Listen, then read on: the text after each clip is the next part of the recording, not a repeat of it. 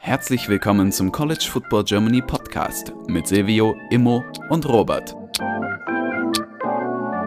Und jetzt viel Spaß mit dieser Episode.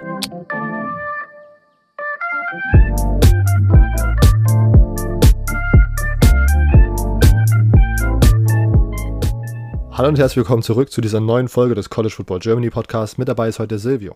Moin. Und ich, Robert. Wir sind wieder zu zweit am Start, immer, immer noch in den USA. Der ist busy, busy, busy, aber wir haben, sind da in Planung, dass ihr vielleicht äh, so ein bisschen mitgenommen werdet in die USA. Wenn das klappt, hört ihr das in den nächsten Wochen.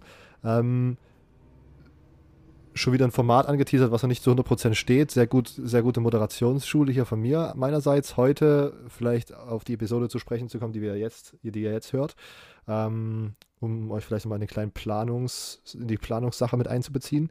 Wir sind mit den New Places und New Faces durch. Wer sich das noch nicht angehört hat, kann da gerne nochmal im Podcast-Feed von uns zurück scrollen. Wir sind durch jede Power 5 Conference gegangen und haben über neue Coaches und äh, neue Spieler gesprochen, die durchs Transfer Portal gekommen sind oder die Coaches eben mit neuen Verträgen ähm, im Coaching Carousel.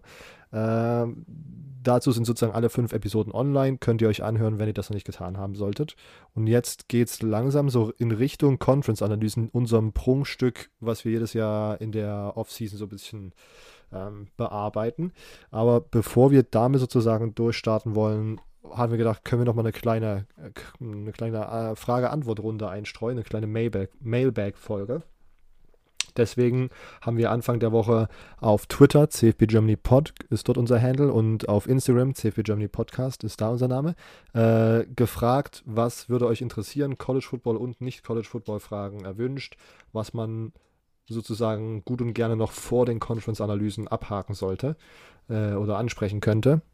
Das, und da kamen einige Fragen, ähm, nicht super viele, das heißt, es wird heute auch wieder keine Zwei-Stunden-Episode, sondern wir bleiben in unserem locker flockigen, ich würde mal sagen, vielleicht 40 Minuten, halbe Stunde Dreh, Off-Season-Länge perfekt äh, zum Konsumieren. Und jetzt nach dieser viel zu langen Intro können wir direkt starten. Äh, als erstes hat uns jemand Fragen gestellt namens Immo Osterkamp. Weiß ich jetzt auch gar nicht so richtig, was wenn, wo ich den Namen, wo der Hört Name sich komisch an. Ja, wo der Name mir bekannt vorkommt. Hört sich nach einem an, der richtig üble Takes hat. äh, ich habe übrigens heute, äh, es ist schon wieder direkt off Topic, Silvio, habe ich über unser Dublin-Ding nachgedacht. Äh, unser Dublin-Trip zum Spiel Nebraska Northwestern. Und es ist mir eingefallen, dass ich glaube, Immo äh, auf jeden Fall einen Tag lang Michigan State-Klamotten tragen muss, oder? Da ist doch irgendwas eine Ja, ja, da hab ich, das habe ich äh, mir fest in meinem Gehirn vermerkt. Und da werde ich genug Merch für ihn mitbringen. Sehr gut, sehr gut. Äh, also, wenn ihr übrigens in Dublin seid äh, und, und jemanden seht, der sehr, sehr mh, uncomfortable in Michigan State-Klamotten aussieht, dann ist das immer und dann könnt ihr gerne vorbeikommen und Hallo sagen.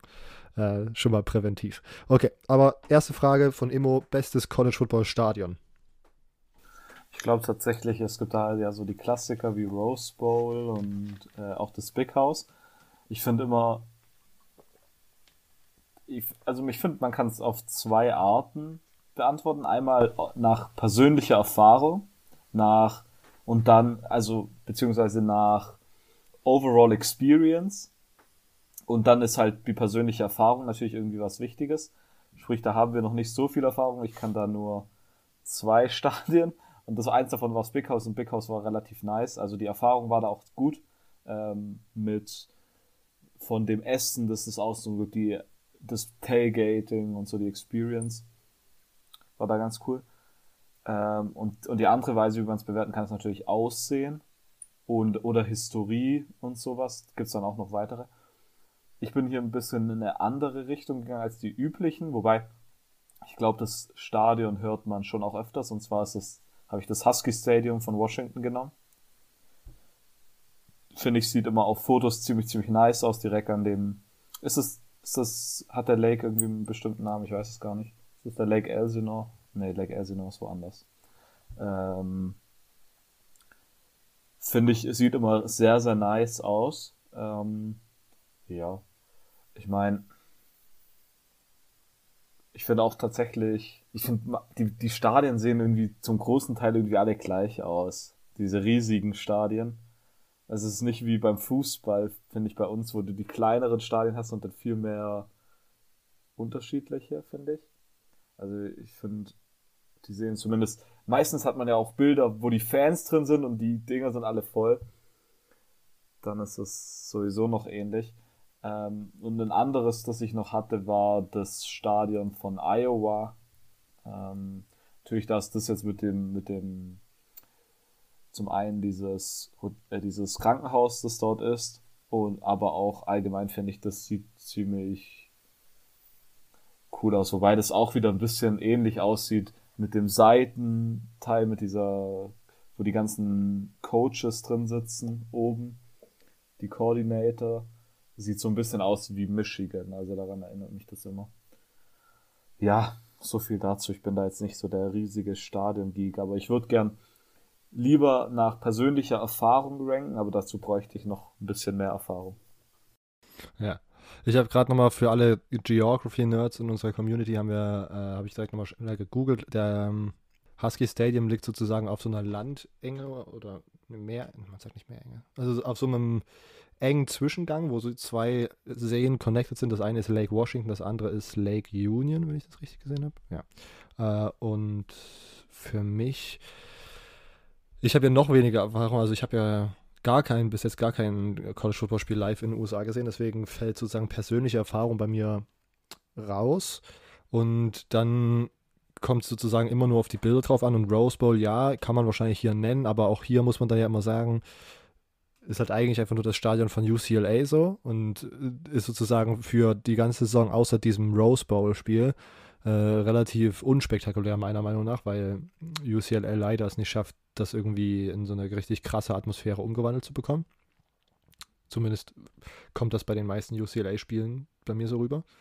Ähm, äh, und deswegen würde ich wahrscheinlich auch Homer-mäßig mit den SEC-Stadien gehen und da dann Brian Denny und Tiger Stadium erwähnen ähm, weil das einfach immer einfach absurde Atmosphären sind. Die haben dort einfach immer gute Stimmung. Es ist eigentlich so gut wie immer ausverkauft gefühlt. Ähm, und sobald es dann sozusagen zu irgendwelchen Abend- oder Nachtspielen gibt, dann ist halt einfach komplett Top-Notch-Stimmung, würde ich sagen. Ähm, und es ist einfach auch, also das ist wirklich einfach immer so, so ein Abendspiel von Alabama gegen LSU, wenn beide Teams gut sind, oder so ein Iron Bowl in Brian Denny, ist einfach absolut, ist absolut pervers einfach. Ähm, und dann, ja, mein Gott, würde ich wahrscheinlich, das, darüber haben wir halt auch schon ganz oft im Podcast drüber gesprochen, dass das sozusagen eigentlich so Life-Goal, Bucketlist-Item ist von uns. Äh, Penn State, das oh, Beaver White. Stadium? No. Ja. Beaver, ja. Äh, das äh, Whiteout-Game, weil es einfach auch eine ab absurde Atmosphäre ist und dann ähm, hier vielleicht auch zum, zum Glück ist Immo heute nicht da, obwohl der hätte vielleicht auch nichts dagegen, weil es gibt ja verschiedene komprimierende Fotos, die wir noch nicht veröffentlicht haben. Aber das Ohio State Stadion finde ich tatsächlich auch immer ziemlich nice und es bringt auch immer einfach eine sehr gute Atmosphäre. Und auch da, wenn die sozusagen so Nachtspiele haben gegen äh, oder wichtige Spiele haben, zum Beispiel gegen Michigan oder so, ist das äh, einfach immer eine nice Atmosphäre. Und das, sobald sozusagen die Atmosphäre durch den Fernseher durchkommt und auf der anderen Seite des Atlantiks hier bei uns ankommt, ist es, glaube ich, schon mal ein sehr großes Plus für eine Stadionatmosphäre. Ähm, aber ja, genau, das war jetzt vielleicht auch wieder mehr über Atmosphären, aber auch ich bin kein großer Stadion-Geek, der dann irgendwie sagen würde, wow, schaut euch an, dieses Stadion XY, die Betonsäulen sind in, einer, sind in einem niceen Style gegossen worden oder sowas. Äh, so tief bin ich dann in der Materie dann auch nicht drin. Aber interessantes Thema, bestes Stadion. Witzigster College-Football-Skandal. Nächste Frage von Immo. Also, äh, wenn nicht wieder anfangen dürfte, ähm, ich finde immer noch diesen Mississippi Recruiting-Skandal am witzigsten. Weil, wenn man da so diese Detail hört, äh, mit, also ich glaube, da kann man vielleicht so diesen aktuellen Tennessee äh, Recruiting-Skandal sogar mit reinziehen, weil es, finde ich, eine sehr, sehr ähnliche Thematik ist mit Money in McDonald's Bags und so, ähm, die Unterhand gegeben werden. Aber ich weiß nicht, immer, äh, immer, die Frage ist so random. Immer hat er sicher jetzt eine richtig nice Geschichte auf äh, Lager. Deshalb ist es eigentlich sehr, sehr schade, dass er nicht da ist. Robert, bist du da eher ein Kenner bei Skandalen? Ja, eigentlich auch nicht. Also, ich, Also ich hätte jetzt auch Tennessee gesagt, weil das so aus der jüngsten Vergangenheit noch in meinem Kopf drin ist und weil das auch einfach sozusagen, äh, weil ich diese Vorstellung einfach sehr, sehr witzig finde. Ähm, aber normaler, keine Ahnung. Ich finde es halt ganz oft sind ja diese Skandale dann auch einfach nicht, nicht lustig, weil es über irgendwelche Kriminalsachen geht oder sowas. Aber solche Sachen, wo es dann, wo da irgendwelche Bagmen auffliegen, die sozusagen Spieler bezahlt haben, finde ich immer ganz witzig. Ich weiß nicht, zum Beispiel, was auch ein All-Time-Draft-Moment ist und da Draft weiß ich jetzt nicht, ob das sozusagen als College Football oder als NFL-Skandal zählt, aber dieses Laramie Tunzel-Video, wo der dann mit dieser Gas, mit dieser Bong-Gasmaske auftaucht, was einfach so für mich immer noch sehr random am Draft Day äh, gefühlt halt wirklich auch so fünf Minuten vor seinem, vor diesem Number One Pick einfach auftaucht. Das finde ich immer noch äh, witzig, obwohl es natürlich auch ein bisschen schade ist so für ihn, weil er dann so gedroppt ist und da wahrscheinlich sehr viel Geld verloren hat, aber am Ende, ne? Ich glaube, der spielt auch immer noch und das ist sogar relativ gut mittlerweile. Ähm, aber das, das fand ich, das finde ich ziemlich witzig. Äh, und ja, genau. Es gibt ja auch so, wenn man sozusagen weiter zurückschaut, dann gibt es ja auch diese, diese ganze SMU-Skandal in den, müsste sogar in den 80er Jahren gewesen sein. Das ist im Grunde so, so eine Extremvariante von dem Mississippi State-Ding gewesen, glaube ich, wo dann auch tatsächlich so goldene Autos umhergeschoben worden, so für Spieler. Und die sind dann einfach mit so goldenen, mit, ist mit so einem goldenen Auto einfach durch, übers Unigelände gefahren wenn ich mich da jetzt richtig dran erinnere. Ähm, das ist auf jeden Fall auch eine Story, wo, wenn ich irgendwann mal wieder genug Zeit haben sollte, vielleicht sogar mal irgendwie so eine ganze Episode recherchiere, wo man das mal aufarbeitet. Aber da gibt es zum Beispiel auch eine nice Doku, die man sich beim ESPN-Player übrigens anschauen kann. Ich glaube, irgendwas mit Ponys, blablabla Ponys. Ähm, fand ich, ist, ist auch sehr, fand ich auch sehr unterhaltsam, auch weil da sozusagen kein, ja, wenn da keine Leute zu Schaden kommen, dann finde ich das eigentlich immer recht witzig. Ich finde es ja. halt auch, äh, man muss halt, glaube ich, unterscheiden auch zwischen witzigste Skandale und größte Skandale.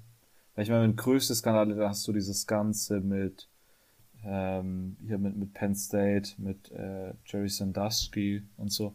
Aber das ist ja nicht, nicht witzig. Also ähm, da vielleicht ist das, äh, okay, ich weiß nicht, ob richtig, ob es witzig ist, aber unter witzig verstehe ich übrigens amüsant für uns, für den, für den Nicht-Beteiligten, ist diese, ich weiß nicht, ob du das schon mal mitbekommen hast mit, äh, okay, ich habe zwei Sachen. Einmal, äh, zwei, was, ich glaube, es war 2011 mit Jim Tressel von Ohio State und dem Tattoo Shop und den Spielern. Da hatten die Spieler, hatten mit einem lokalen Tattoo Shop in Columbus ausgemacht, dass sie ihre äh, ihre Trikots und ihre Championship-Ringe eintauschen gegen Tattoos. What the fuck? Ja, und Jim Tressel wurde dann, glaube ich, für zwei, der Head Coach wurde dann ähm, stellvertretend dafür, glaube ich, 250.000 Dollar und zwei Spiele Strafe bekommen. Ähm, ich glaube, fünf, äh, da wurden auf jeden Fall ein paar, eine Handvoll Spieler wurden äh, suspendiert. Terrell Pryor ist, glaube ich, der bekannteste Name. Der war damals Quarterback und dann Wide Receiver in der NFL. Äh, wurde auch suspendiert. Und dann eine andere Sache ist, kennst du diese, äh, kennst weißt du, was Tumors Corner ist in, in Auburn? Da, wo die dann auch immer hingehen und die. Wo, die war, war das das, wo der Baum vergiftet wurde?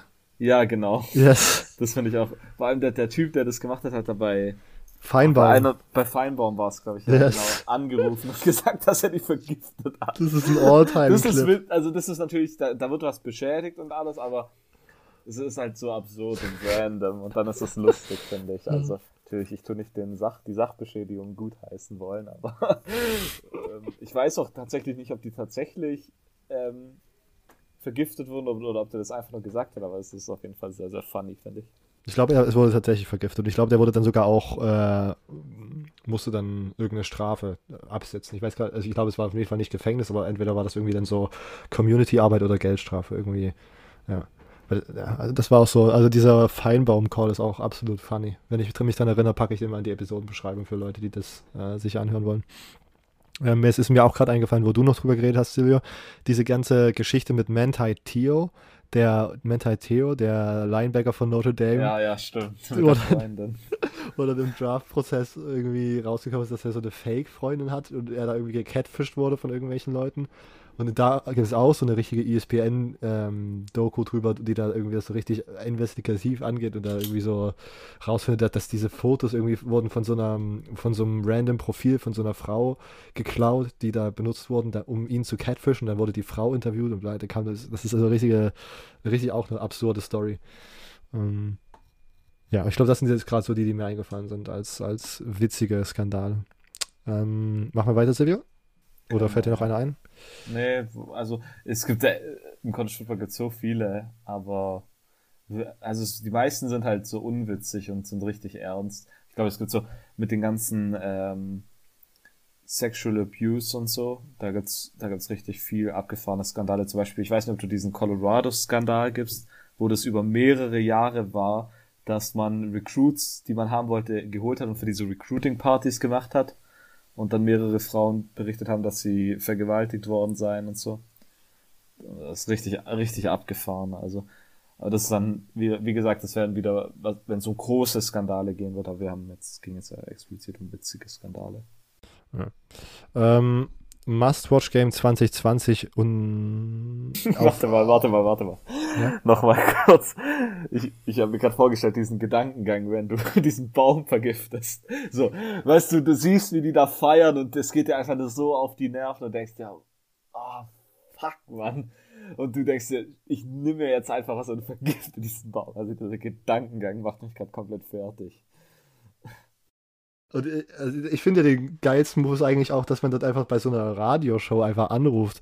Bei so einer, ich glaube, der, ich weiß nicht, ob das schon damals sozusagen so eine nationale Radio-slash-TV-Show war, aber das ist einfach.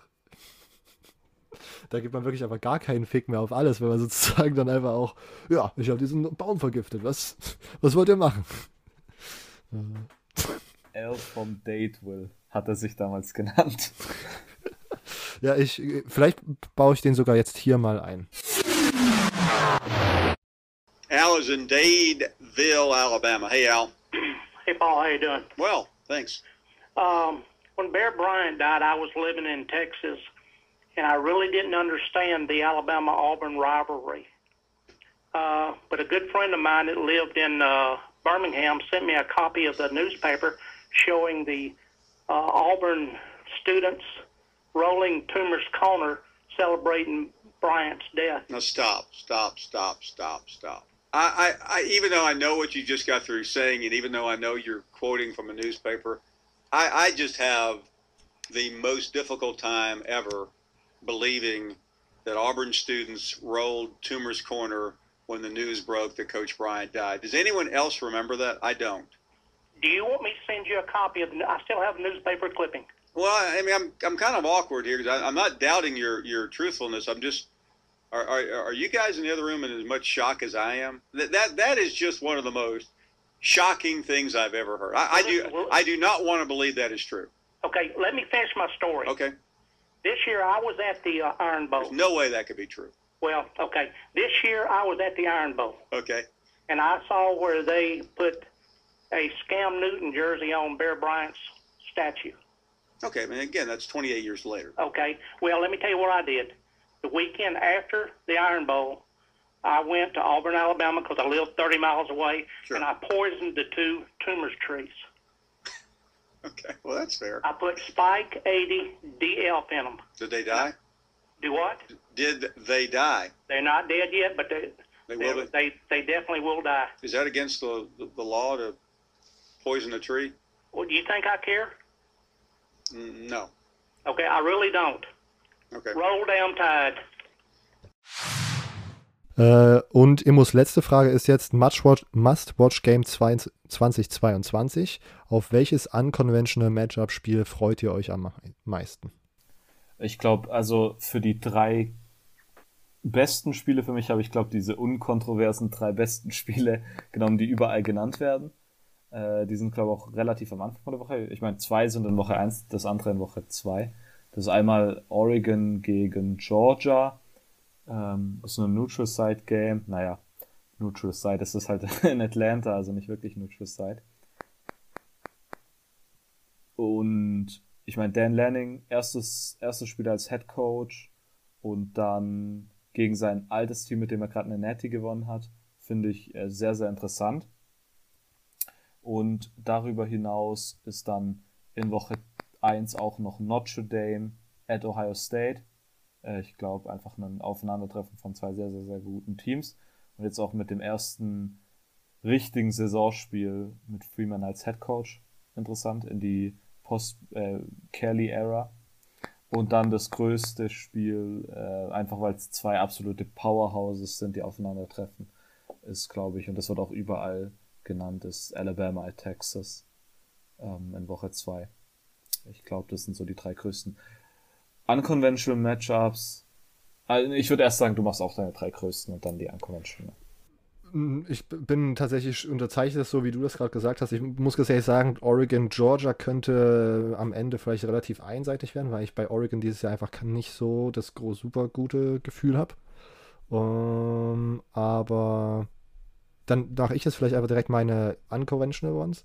Ich finde Utah at Florida finde ich einfach ziemlich witzig, äh, weil es einfach auch so zwei Teams sind, die einfach, äh, das ist halt einfach so ein komplett random Schedule, to be honest. Die ehemaligen ähm, Urban Meyer Teams. Genau, Urban Meyer Connection, aber so richtig Sinn macht das irgendwie trotzdem nicht, aber einfach sehr nice für Florida, einfach so den Schedule ein bisschen härter zu machen und, und äh, das wird auf jeden Fall ein hartes Spiel, weil äh, viel Umbruch bei Florida und Utah immer ein starkes Team, einfach was immer sehr bissig ist und immer in solchen Spielen mit drin hängen bleibt. Ähm, Miami at Texas AM finde ich auch einfach ein random Matchup, aber das ist vielleicht auch ganz witzig, weil Miami in den letzten Jahren gefühlt immer so ein paar random Matchups hatte. Letztes Jahr war es ja Miami Michigan State, was ich auch komplett äh, einfach so ein einfach so, aber das kam irgendwie aus dem Nichts. Ähm, und ich, bei deinen Top 3 hast du es gar nicht genannt, aber es gibt das Clemson at Notre Dame, äh, das Rematch von, war das Clemson at Notre Dame? Ha. Ah, wahrscheinlich, weil das dieses Mal einfach ein äh, ACC-Schedule-Ding ist. Äh, oder? Ich bin gerade verwirrt, weil äh, also das Rematch von vor zwei Jahren, wo ähm, Trevor Lawrence sidelined wurde und nicht spielen konnte wegen Covid und das Spiel einfach in Overtime ging, eines der All-Time, einer meiner All-Time Lieblings-Clemson-Spiele. Äh, sie haben dann eine verloren, ähm, aber ich, das war einfach sehr, sehr entertain, entertainend. Damals auch at Notre Dame, deswegen bin ich gerade so ein bisschen ähm, verwirrt, dass das schon wieder at Notre Dame ist. Aber vielleicht muss ich da jetzt gerade nochmal schauen, ob ich irgendeinen Grund dafür finde, dass es so Back-to-Back -back ist.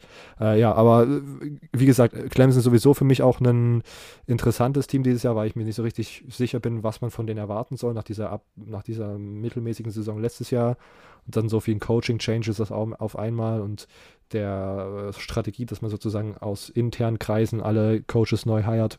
Ähm, und Notre Dame, die halt, glaube ich, dieses Jahr nochmal ganz gut sein sollten mit den Spielern, die so zurück sind. Ähm, ich bin auf das Spiel auch gespannt. Nicht random, aber einfach wollte ich nochmal ein Spiel hervorheben, was ich noch spannend fand. Silvio Random Games? Äh, also, ich habe, ich weiß nicht mal richtig, ob man das als, als random bezeichnen kann, aber ich habe ähm, zweimal, zweimal kommt das gleiche Team vor.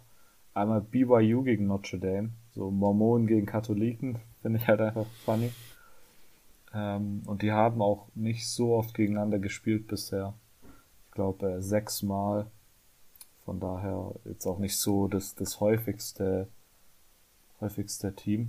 Ähm, äh, das häufigste Matchup. Aber dann, ich weiß, ich weiß nicht, warum ich das so, so, ab, so random finde, aber BYU gegen Arkansas Mhm. Die haben auch noch nie gegeneinander gespielt. Und ich, ich weiß nicht warum, also jetzt nicht wegen der Geschichte von den beiden Teams oder so, sondern ich finde einfach diese beiden Teams nebeneinander sehen einfach irgendwie so random aus. Ähm, tatsächlich glaube ich aber, dass das ein sehr, sehr gutes Spiel werden könnte. Ähm, BYU, ich glaube, der Quarterback Jaron Hall ist relativ gut oder sah relativ okay aus zumindest. Und Arkansas ist ja aus so einem überraschenden Aufwärtstrend, würde ich es jetzt mal nennen. Da finde ich, ich glaube, das könnte sogar ein interessantes Spiel sein, aber warum auch immer BYU Arkansas hat, hat sich irgendwie für mich absurd angehört. Als die Frage, als du die Frage vorhin geschickt hast und ich habe mal so ein bisschen geschaut, da ist mir das irgendwie direkt ins Auge gestochen. äh, Arkansas spielt dieses Jahr auch Cincinnati in der Regular Season. Finde ich auch interessanten, interessante Sache. Ähm, ja, oh, okay. Ähm, das sind unsere Games to watch, Games to be interested in. Ähm, vielen Dank für die Fragen an Immo. Weiter geht's mit Frage von Dennis auf Twitter. Tate Martell hatte ja schon einen besonderen Status in eurem Podcast. Seine College-Karriere ist leider vorbei. Habt ihr schon einen Nachfolger im Blick, dessen Laufbahn man besonders beobachten sollte? nee, es gibt nur ein Tate Martell. Und es gibt gesagt, nur einen Tate Martell. Ja, genau. Der Tate Martell ist einmalig für uns. Ähm, und ich glaube, man kann das nicht so prognostizieren, sondern der Tate Martell, der kam halt auf einmal zu uns. Der hat auch uns gefunden, nicht wir ihn, würde ich sagen. Das ist was ganz Wichtiges. Das ist wie bei Harry Potter, wenn man den Zauberstab auswählt. Der find, sucht einen selber aus und nicht wir ihn. Äh, ähm, ja, ich habe mir gerade in dem Beispiel vorgestellt, dass Tate Martell der Zauberstab ist und wir sind Harry Potter. Das ist ein bisschen, wir sind die Zauberer. Ähm, bisschen komisch. Komisch, äh, komisches Beispiel. Aber ich weiß nicht. Ähm, ich hatte immer mal wieder an so ein paar Leute gedacht, aber die haben sich dann nicht als das Richtige herausgestellt. Ich habe zum Beispiel sehr lange gedacht, dass Spencer Rattler so denn ich meine, das war auch so ein offensichtlicher Typ, der sehr, sehr ähnlich war wie Tate Martell, fand ich. Ja, finde ich, hat sich jetzt nicht so ergeben. Und ich, ich weiß es nicht. Also Tate Martell, diese ganze Storyline ist einfach zu ein, äh, wirklich zu einmalig, finde ich. ich. Ich, Mir fällt nichts ein. Diese, eine Zeit lang dachte ich, dass das vielleicht J, äh, Jaden Hazelwood sein könnte, aber der ist einfach nur hin und her getransfert und das war irgendwie langweilig. Es war nicht dieses, ich werde der Starter und dann transfert er weg und this is my house oder was er auch immer geschrieben hat. I'm the Starter. Äh, äh, keine Ahnung. Einfach Tate Martell. Unglaublich. Und dann auch jetzt, äh, komisch, weil du mir das diese Woche auch wieder geschickt hast. Äh, das kannst vielleicht du, du erzählen, dass er sich da so angegriffen fühlt. Also, und, und das ist ja immer aus Liebe sozusagen. Das geschieht ja alles aus Liebe. Man darf das jetzt nicht verwechseln mit, wir machen uns über Tate Martell lustig, weil das wäre einfach nur falsche Tatsachen. Aber der Fakt war, dass ich die Woche auf Instagram umhergescrollt bin und natürlich folge ich Tate Martell auf Instagram.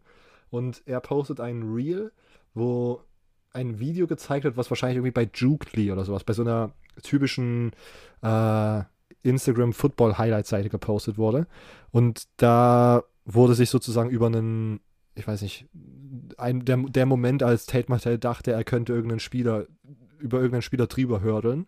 Dann war das ein Video, wo er sozusagen versucht hat zu, wo Tate Martell versucht hat zu hördeln und dann in der Luft getackelt wurde, was ziemlich schlecht aussah.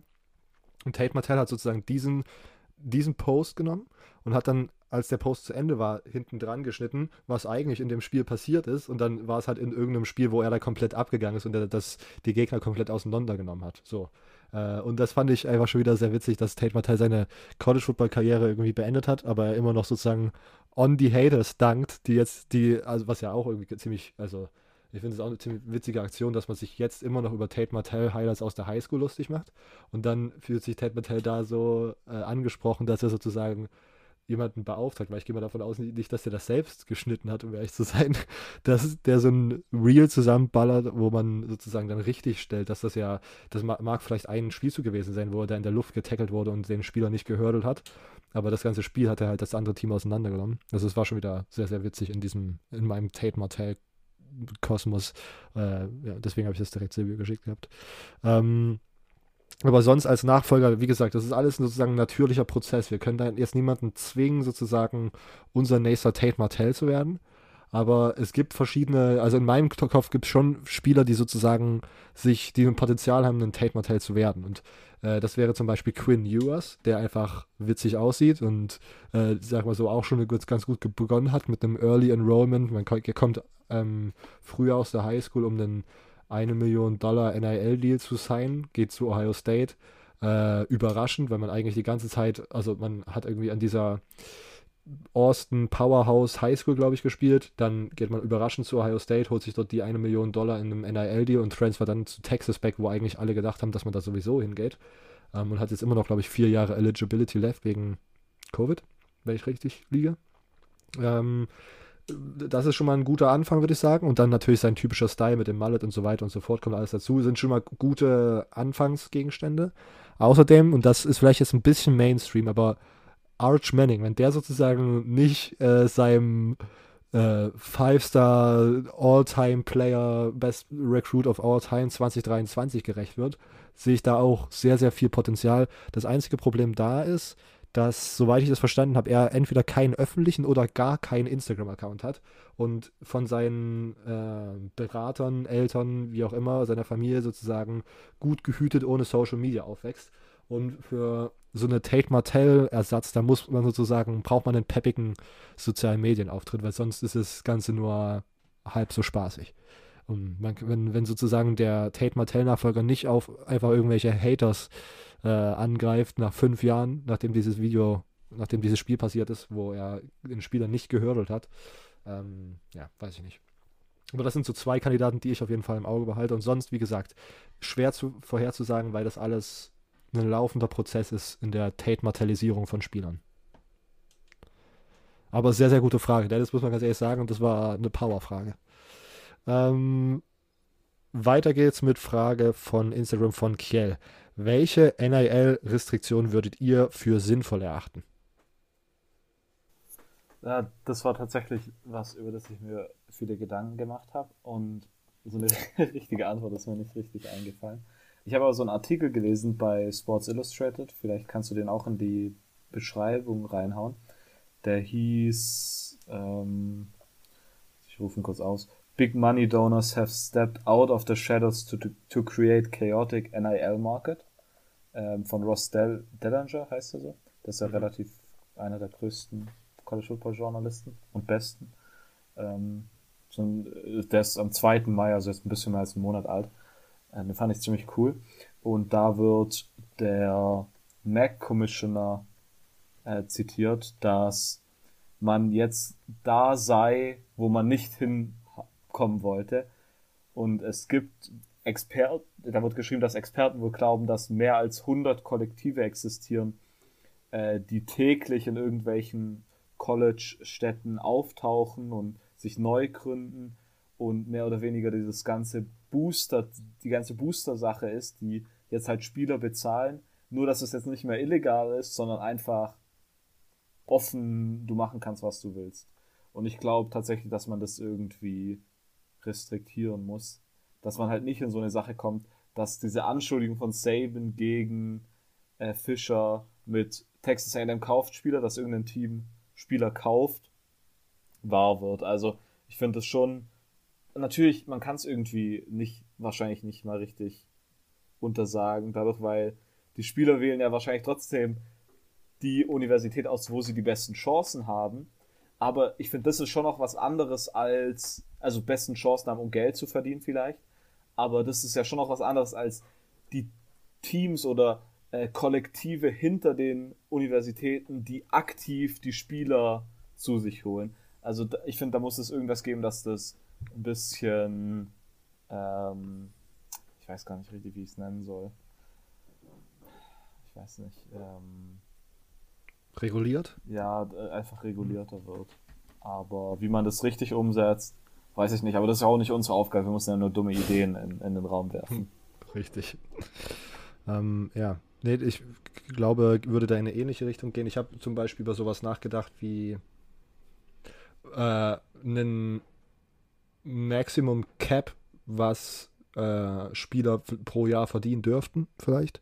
Einen Maximum Cap, was Football-Teams an NIL-Geldern sozusagen beziehen oder be, be, äh, obwohl das ist, nee, das ist keine gute Idee.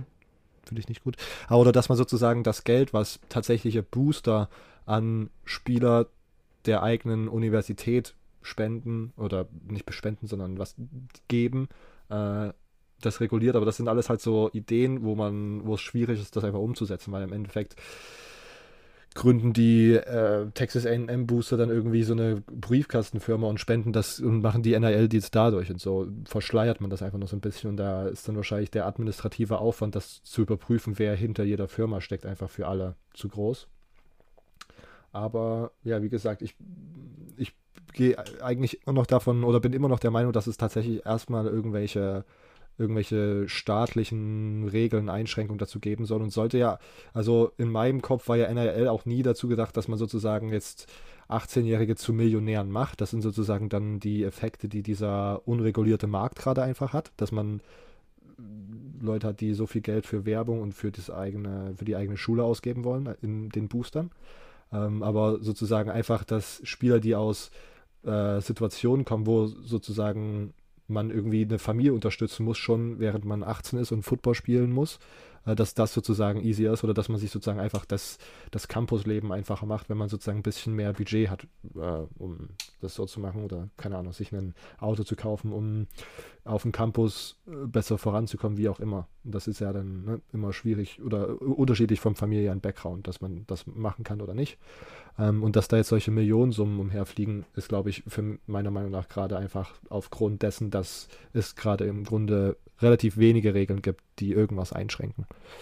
Ähm, deswegen bin ich da sehr gespannt und hoffe eigentlich, dass es in den nächsten Jahren und da, genau, das was ich sogar finde ich jetzt gar nicht mal so unrealistisch, dass es da einfach irgendwelche staatlichen Regeln gibt, wie diese Menge an Geld irgendwie mh, hm, vielleicht geregelt wird.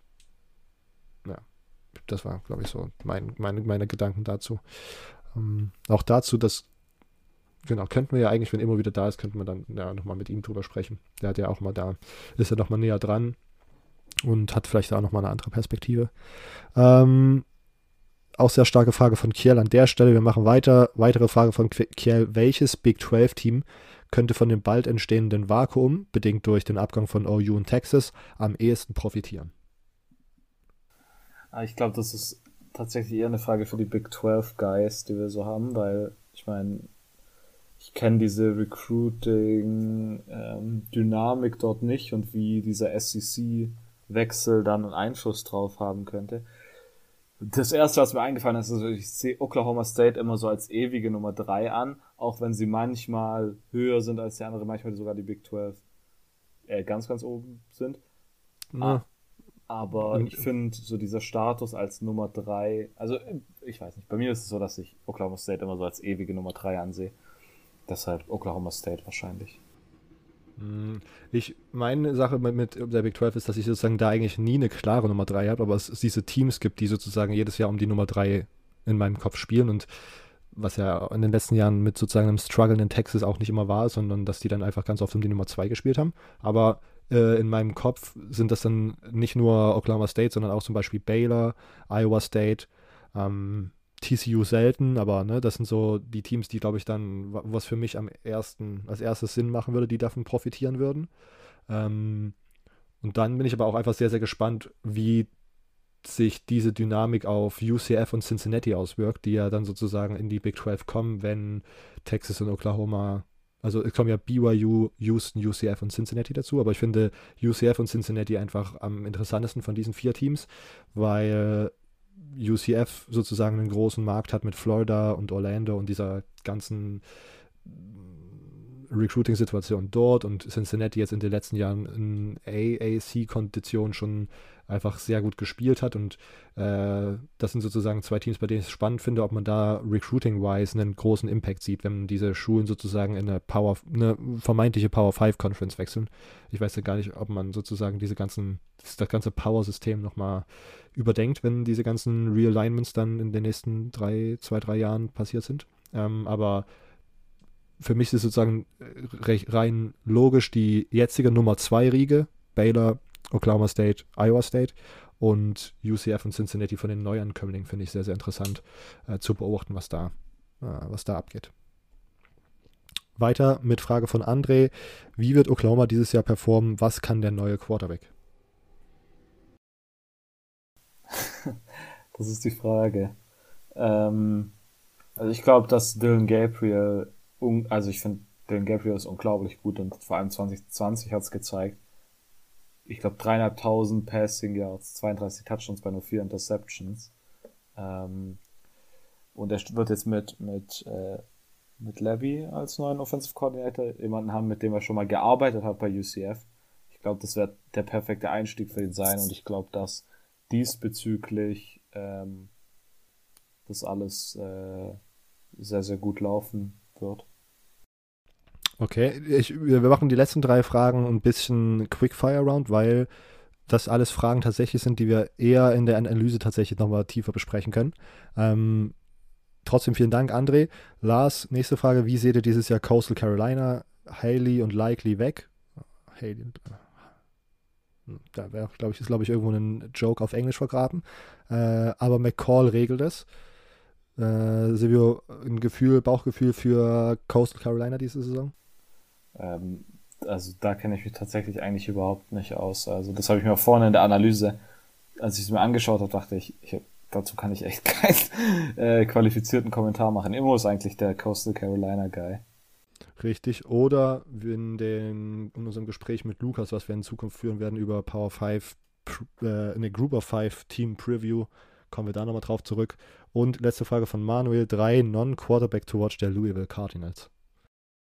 Dazu habe ich tatsächlich ein bisschen was geschaut. Ähm, und ich finde einmal Martian Ford, er ist der Tight End, war letztes Jahr Leading Receiver, müsste jetzt Junior sein, sehr, sehr gut. Ist auch bei Athlon Sports, hat gerade ihr Preseason All-SEC Teams rausgehauen. Äh, ACC, ja, sorry.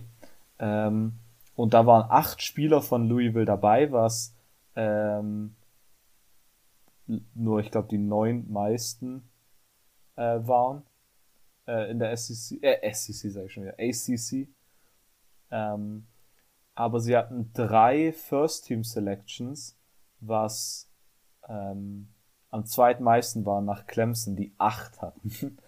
äh, also sie hatten Martian Ford und dann Offensive Guard Caleb Chandler. Und in der Defense hatten sie Cornerback K. Trell Clark. Ähm, dann, wenn es um Wide Receiver geht, fand ich noch Jalen Mitchell gut. Der war letztes Jahr ein Redshirt ähm, Freshman und war, ich glaube, die, die Nummer 2 in, in, Receiving Yards. Und äh, Catrell Clark vielleicht nochmal. Und da hatte letztes Jahr drei Interceptions. Ähm, sehr, sehr solide. Und ein Name vielleicht noch auf der, auf der defensiven Seite ist Outside Linebacker Yassir Abdullah. Äh, müsste jetzt ein, äh, ich glaube, Redshirt Senior sogar sein. Hatte letztes Jahr, glaube ich, 10 Sacks und ist ähm, Second Team Defense von äh, bei, bei Athlon Sports in dem All-ACC-Team. Okay, sehr, sehr gut. Äh, und meine Meinung zu Louisville gibt es dann in der, in der Analyse tatsächlich. Ich hab, da halte mir das noch vor. Ähm, wir sind mit den Fragen durch alle, äh, großen Dank an alle Leute, die Fragen eingeschickt haben. Äh, wie gesagt, wir bleiben in der knackigen Off-Season-Länge von ungefähr 40 Minuten. Dann hört ihr uns nächste Woche wieder, wahrscheinlich Donnerstag. Wahrscheinlich, wahrscheinlich Donnerstag, vielleicht Freitag. Ähm, wir sind Off-Season, wir sind ein bisschen relaxter mit dem Veröffentlichkeitsdatum, mit dem Veröffentlichungsdatum. Ähm, äh, und wahrscheinlich ist es eine, äh, eine Conference-Analyse, vielleicht aber auch das Überraschungsformat, woran wir gerade mit immer noch ein bisschen rumwerkeln. Wir werden sehen. Ähm, bis dahin könnt ihr uns auf Instagram folgen, CFB Germany Podcast oder auf Twitter at CFB Germany Pod. Ihr hört uns dann nächste Woche wieder. Bis dahin. Ciao.